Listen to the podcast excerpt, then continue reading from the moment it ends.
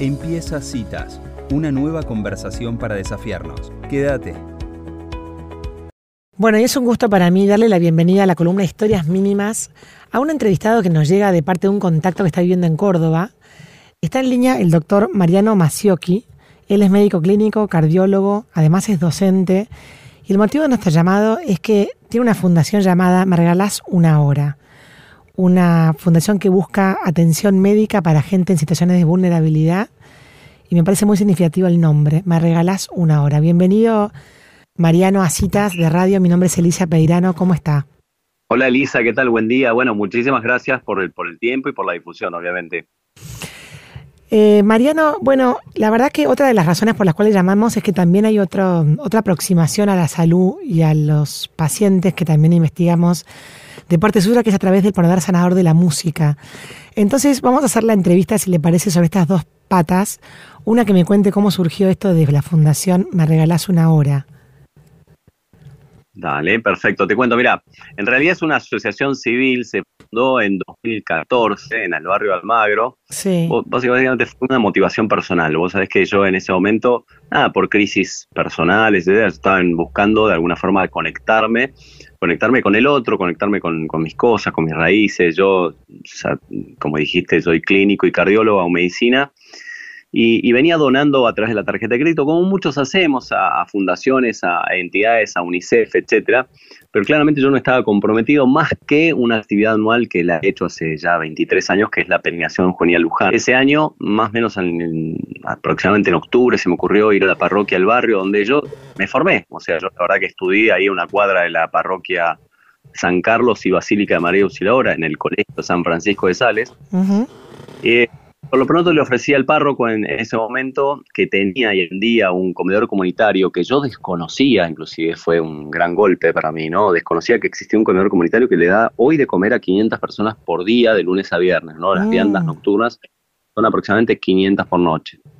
Entonces, interiorizando un poco de esto, dije, yo la verdad que podría ayudarte si vos me das un lugar, este, a Vicente, en ese momento le agradezco tanto a Vicente porque él confió en mí, me abrió la puerta y me dijo, dale, vení, yo te doy un aula acá de lo que es la actividad parroquial y vos te pones a atender acá y yo empecé así a atender a gente que estaba en situación de calle o situación muy vulnerable, en Casas Tomás, en el Parque Almagro, hay mucho de esto, hay mucha situación de calle para los que estaban escuchando del resto del país, este, y es una problemática muy importante. Entonces, eh, nada, la historia dice que yo no sé hacer difusión, la verdad que soy un queso en esto.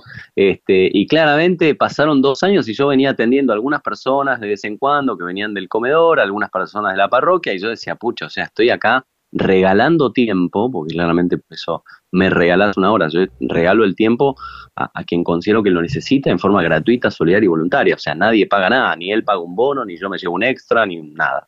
Sí. E inclusive empezamos ya desde aquel tiempo a buscar eh, donaciones de eh, laboratorios y amigos, etcétera, que, nos prestaran, este, obviamente, la capacidad de, dar muestras médicas, porque siempre consideramos que, si una persona está en una situación difícil, yo le prescribo por una neumonía un antibiótico y no le doy el antibiótico, no lo puede ir a comprar y es muy difícil que lo consiga. Entonces también nos, nos quitaba un poco el sueño esto, ¿no? Cómo cerrar ese círculo.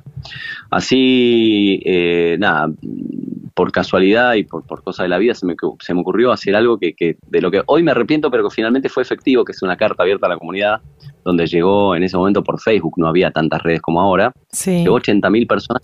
Un poco lo que decía en esa carta era, pucha, yo estoy acá donando mi tiempo y regalándolo y no viene nadie, qué pena, porque esto se podría aprovechar bueno, y vino un camión de Crónica TV, me acuerdo de la puerta de la parroquia y fue una primera nota en vivo que me hicieron. Ahí me temblaba la pierna, fue, un, caos. Pero bueno, la verdad que eso sirvió para que hasta gente colega del trabajo me dijeron, te vi en la tele, me quiero sumar. O sea, la verdad que está buenísimo lo que estás haciendo. Sí. Veo que solo yo me quiero sumar. E inclusive se querían sumar personas, amas de casa, obreros, empleados, o sea, gente que no era del palo de la medicina. Entonces, ahí se generó la asociación civil, me regalas una hora, digamos, con esto, con esta idea de, de tratar de, donar tu tiempo para alguien que lo necesita, porque nosotros siempre acuñamos esa frase que, que dice, este, con, un poquito de tu tiempo puedes cambiar la vida del otro. Y es realmente así, lo hemos vivido a lo largo de estos casi 10 años, mm. de venir trabajando con 10.000 pacientes atendidos, este, gracias a Dios, hoy te puedo contar, eh, Elisa, que, tenemos sedes en Chaco, Formosa, Corrientes, donde hay gente local que trabaja por y para el otro, ¿no? O sea, en, la, en, pos de salud, con psicólogos, con odontólogos, no solo médicos, digo, también para que la gente no se equivoque. Claro, qué bueno, eh, Mariano, dos cosas te quiero decir. Una, ¿por qué te arrepentís de haber escrito esa carta que dijiste ahora me arrepiento? Fue un, fue un éxito la comunicación. sí, la comunicación fue un éxito, pero si vos la lees algún día, buscala en Facebook, buscala en redes porque la vas a encontrar. es, es un tono de pedantería y altanería y yo la verdad que me avergüenzo de lo que escribí, pero realmente tuvo, tuvo impacto porque de alguna forma yo desafiaba a que todo el mundo se y finalmente esto lo tienen gratis y no lo usa nadie, ¿me entendés? Claro. Pero claramente viéndolo desde el punto de vista coherente de hoy, te diría, no lo hubiera escrito ni ahí. Pero bueno, fue un éxito. Mira, una buena campaña, una buena campaña de comunicación puede hacer desde ahora sobre esa carta que escribiste hace tantos años, pues fue hace nueve años, escribir en rojo arriba cómo lo hubieras cambiado para ahora para saber toda tu trayectoria, cómo te cambió. Tal cual, lo hubiera, por ahí lo hubiera tratado de transmitir de otra forma, pero yo estaba muy enojado directamente con todo mi enojo y mi indignación de cómo yo estaba ahí regalando tiempo y no venía nadie. Y además, o sea, la otra era, por ejemplo, en una parte de la, de, la carta, ya inclusive con, nombrando eh, a Pharmacity, viste, cosa que no tenía. a la gente le encanta ir a Pharmacity, acá tiene la aplicación gratis y no la usan, no la aprovechan, o sea o sea, ya está re caliente y bueno, la verdad es que no, debería haber sido así, pero finalmente fue un éxito, la verdad que no, no me puedo quejar. Muy bien. me parece muy interesante, eh, Mariana, esto de, esto de que cuenta que, que en el fondo una hora pareciera como que es algo posible, ¿no? Porque hay veces que las, las grandes gestas o las grandes ayudas o las grandes cosas uno parece que nos quedan enormes y en el fondo una hora, si uno se lo organiza y gestiona para dar en algo tan concreto, eh, por ahí por eso convoca la ama de casa, cualquier persona que tenga una hora de tiempo para, para disponer para el otro. Y esa organización en red es por ahí lo que lo hace posible, ¿no? Mira, a mí me parece que eh, no importa si es una hora, un minuto, lo que sea, yo, yo creo que lo que importa es donar, es donar tiempo. Donar tiempo es lo más difícil que puedes donar, porque el dinero va y viene, etcétera, el tiempo no. Este mm. segundo que pasó, lo aprovechaste o no, lo invertiste, pero ya pasó.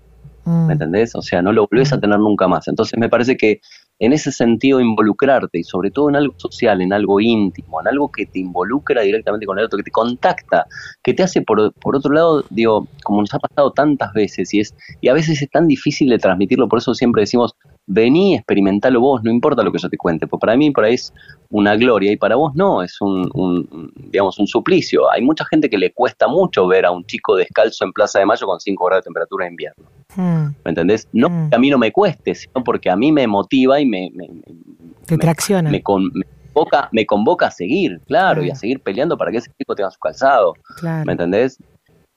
Pero el punto acá es lograr el contacto con el otro, mirar al otro, ¿me entendés?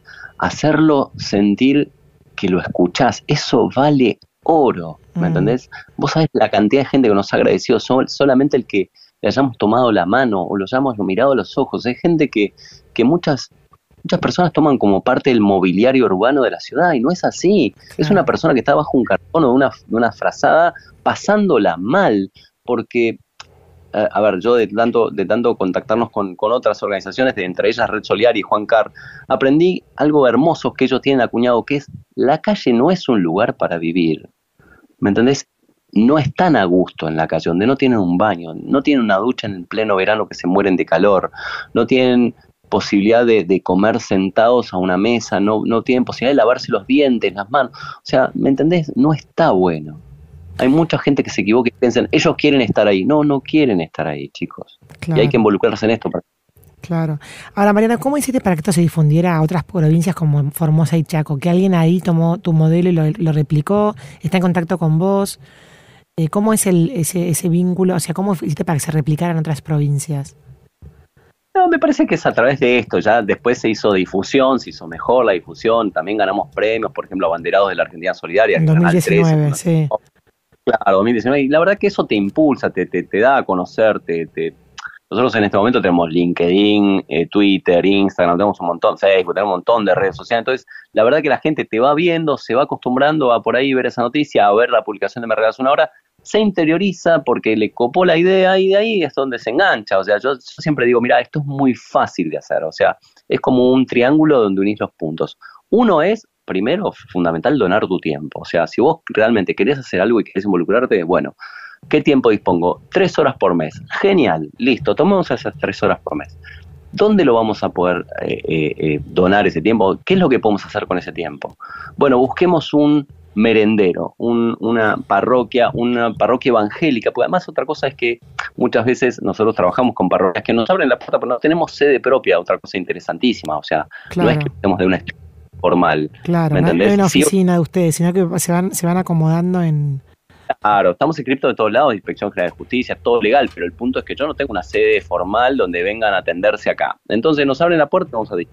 Digo, también con esto que quiero decir que no es una cuestión eh, religiosa. Nosotros vamos a una sinagoga, vamos a una mezquita, vamos a una parroquia o vamos a un centro evangélico, ¿me entendés? A una, a, una iglesia, no hay ningún problema. en ese sentido vamos a merenderos, villas, a donde podamos ir, a donde podamos sentirnos cómodos, e inclusive vamos a plazas, a plazas donde otra organización, por ejemplo, la Juana Surtuya en Plaza 11, da de comer los martes y nosotros vamos a acompañarlos y hacer toda la asistencia médica. Red Solidaria, Plaza de Mayo los viernes, eh, el Ombú en, en, la Barranca del Grano los martes. Entonces, claramente también vamos gestando este, ya nueve puntos de atención fijos todos los, todos los meses en cada. O sea, la verdad que es un montón. Es un montón. Y qué interesante esto que ustedes ya agarren una, una, una, organización que esté funcionando y se plieguen en la parte médica, simplemente complementando lo que ya hay, ¿no? Eso también está buenísimo. Si algún médico está escuchando esta nota, que salimos en varias localidades de la provincia de Buenos Aires, si uno ya sabe que hay alguien haciendo algo, pues se puede acercar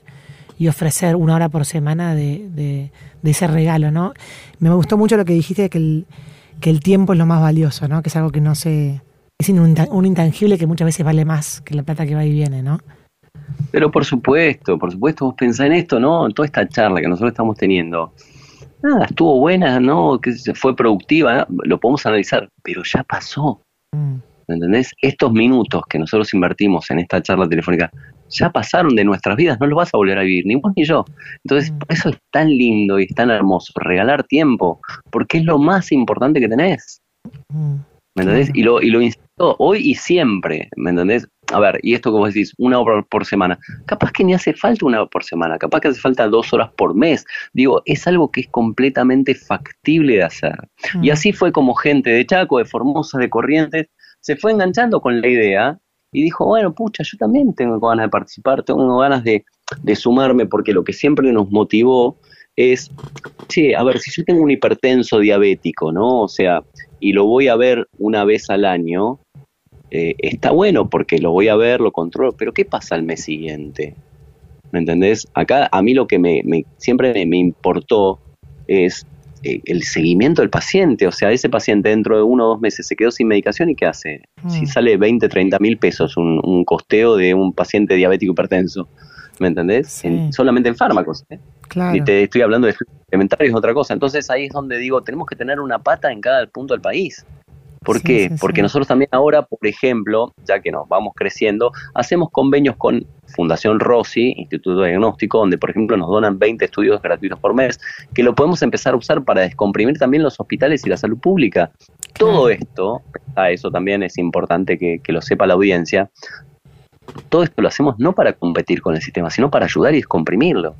Claro. ¿Me entendés? Yo me la yo defiendo la salud pública, eh, voy a defender siempre el hospital público y creo que claramente muchas veces está desbordado de consultas que inclusive podemos resolver en los puntos donde la gente está, en las villas, en los barrios, ¿me entendés? En la periferia, entonces no hace falta nuclear en el hospital.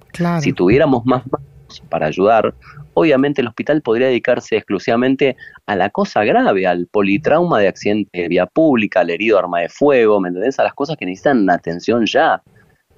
Mm, y no, muchas veces pasa, digamos, pensando también en, lo, en, lo, en lo atestado que está, que vas a la guardia al hospital y estás 12 horas esperando. Claro. No, y además, y además, y además hay gente. Porque no es abasto. Y además hay gente, Mariana, que no se acerca. O sea, que por ahí, por, por, por, por una, por una, un tema de, de, autoperjuicio, no se acerca por ahí a los centros de salud. Justamente van a buscar a la gente que, que quizás no se anima a acercarse, ¿no? Tal cual, mucha gente además no puede, no, no tiene ni para cargar la sube. ¿Cómo va a ir al hospital? Claro. ¿Entendés? Claro. Entonces, también lo tenemos que pensar. Hay realidades que tenemos en nuestro país con los niveles de pobreza y los valores que tenemos que todos conocemos, que son muy importantes. Hay gente que tiene PAMI, que nosotros atendemos en Lanús, provincia de Buenos Aires, primer sábado de cada mes tenemos un programa de atenciones, vamos a la parroquia San Pedro Armengol, hermoso lugar donde nos han abriendo, abierto las puertas de par en par, y atendemos muchos abuelos que tienen PAMI, no es que están en la calle, mm. pero aún con PAMI no llegan. Claro, claro. no pueden, no les alcanzan, dan turnos a la, en seis meses. No, no, es viable para un anciano que tiene 80 años que en seis meses vaya a controlarse, no sé, el estado cardiovascular. Claro, claro. Em, Mariano, otra, otra pregunta, y ya con esto vamos cerrando la nota. También leí sobre vos que, que crees en el poder sanador de la música y se lo llevas a tus pacientes. Contame un poquito de eso, esa, esa mirada que tenés sobre la salud. Vos sabés que eso es algo que hago hace años, o sea, eh, ahora se ha dado a conocer, digamos, en, en se, se, viralizó, la verdad que yo no esperaba que comunicación. pasara. Eh, eh, claro, empecé a cantar con, con, solo, después con una compañera o con varias compañeras que trabajan en una institución privada donde yo estoy, y lo empecé a publicar en TikTok, yo tengo un TikTok que es Mariano Macioki OK, o El Doc, y la verdad que, que hubo videos que llegaron a, a 9 millones de personas, o sea, la verdad que es una locura de en ese TikTok nos siguen 75 mil personas, ¿me entendés? Y claramente lo único que hacemos es cantarle a los pacientes, este, que es algo que vos decís, es tan simple pero es tan lindo y por otro lado es tan, eh, nada, tan raro porque no es algo que se haga habitualmente, ¿me entendés? Que un mm. médico eh, detenga su consulta o termine su consulta en la cama del paciente, con el paciente acostado y le cante un tema, sea un tango, un bolero, un folclore, lo que el paciente guste o le, guste o quiera, ¿me entendés? O algún tema que, que, que uno no sé, le guste cantarme, y es un momento de, vínculo, de unión, de, de, de, descomprimir, de relajar, ¿me entendés? Vos pensás que esa persona está con miedo a morirse, o con miedo a no saber qué le va a pasar, o cómo va a salir. Entonces, claramente genera también una transferencia entre el médico y el paciente única. Y yo muchas veces digo, si no sabes cantar, no te preocupes, llévate un cubilete de dados o léete un libro o no sé, pónganse a hacer dominó, pero hace algo distinto, que el paciente lo saque de esa zona de disconfort donde está, y está muchas veces no por motus propio, y lo lleve a un lugar donde inclusive te espere a diario para poder volver a tener ese vínculo que tiene exclusivamente con vos. Mm.